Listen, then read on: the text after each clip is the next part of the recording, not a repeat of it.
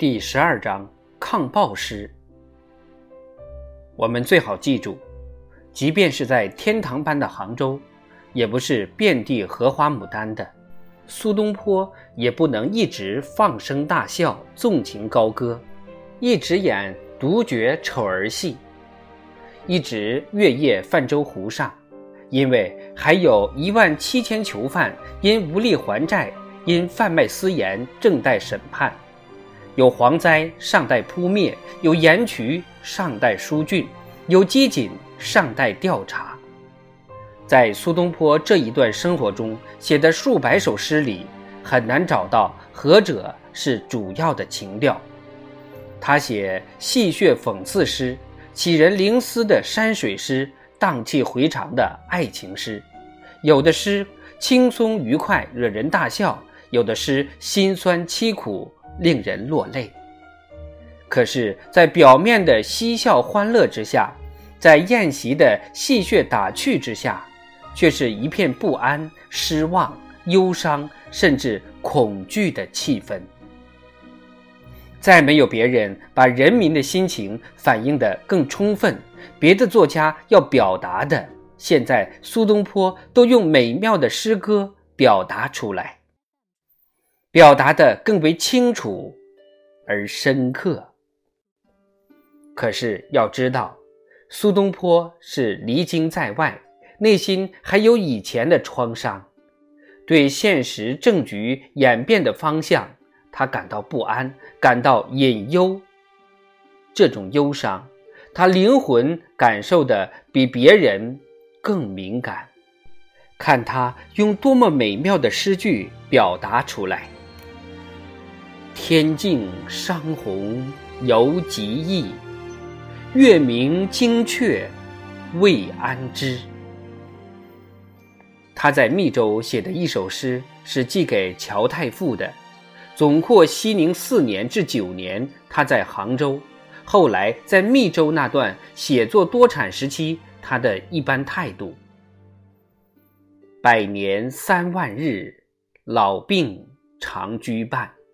其间互忧乐，歌笑杂悲叹，颠倒不自知，直为神所玩。须臾便堪笑，万事风雨散。自从识此理，久谢少年伴。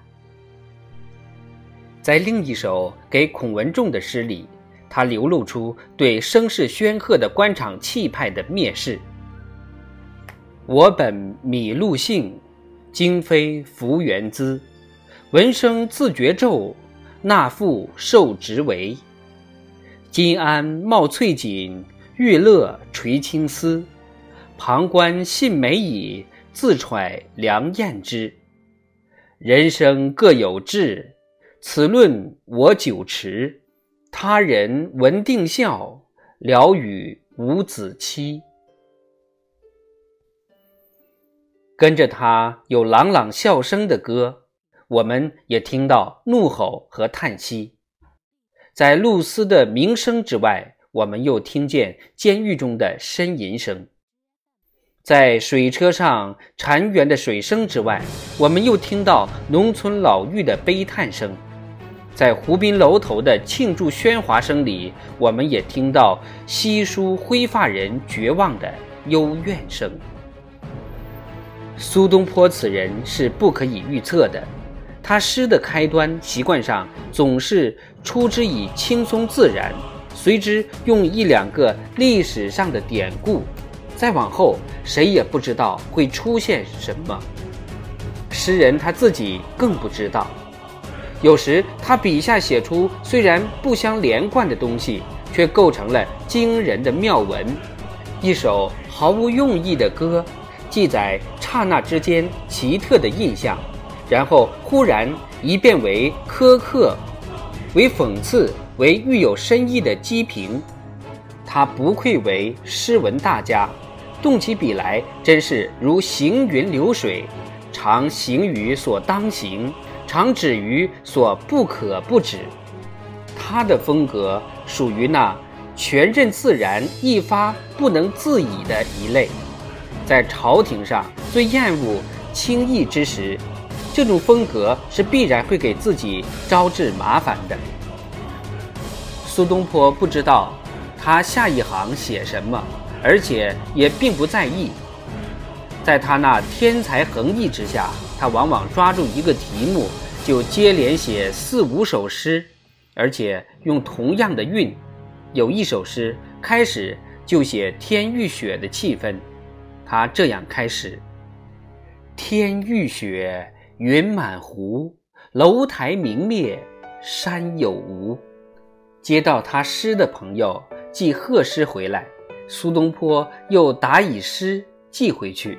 诗的开头如下：兽在叟，鱼在湖，一入池坎归期无。朋友在贺，他又寄第三首如下：东望海，西望湖，山平水远系欲无。第四首开头如下。君不见钱塘湖，钱王壮观今已无。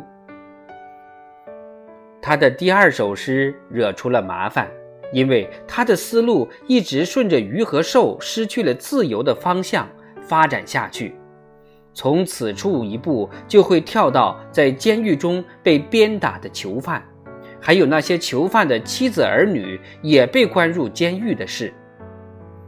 在这些长诗里，他必须押前面字句的韵，而思想也自然要顺着那些同韵的字发展。这诗里有两个要押的韵脚，一个是扑，一个是磨。在一首诗里，他说：“作诗火急追王扑”，在另外诗里自然写出“岁荒无数归王扑”。在押磨字韵时，他写出“孤烟落日不可磨”，但在另外一首诗中写囚犯时，他又说“胡则易化虎难磨”，这分明是指暴政了。苏东坡这个人快乐时很难说不快乐，不快乐时也难做快乐状。好多朋友和他通信。彼此作诗相惆怅。这时，刘树和李常都在九江，孙觉在湖州，在杭州以北不远。这些都是王安石新政的一批朋友，现在都在东南各地为官。他们都对时局感到厌恶，因为当时王安石仍未失势，他们不像以前那么激烈，意见姑且放在心头。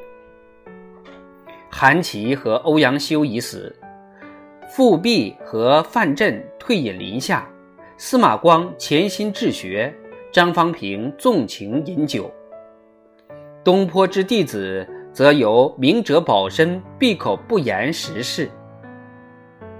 只有苏东坡不够圆滑，在看见人民陷于水深火热之中，这时。应当不应当不顾后果，坦率表示自己的感慨，这是一个问题。也许苏东坡从来没想过这个问题，所以他一边写令人心旷神怡、可惊可喜的田园诗，同时也写乡间并不那么美丽的诗。他若不是疯狂不顾利害，便是义愤填胸不能自制。他知道。他的诗很快就会传到京师，但是他却不在乎。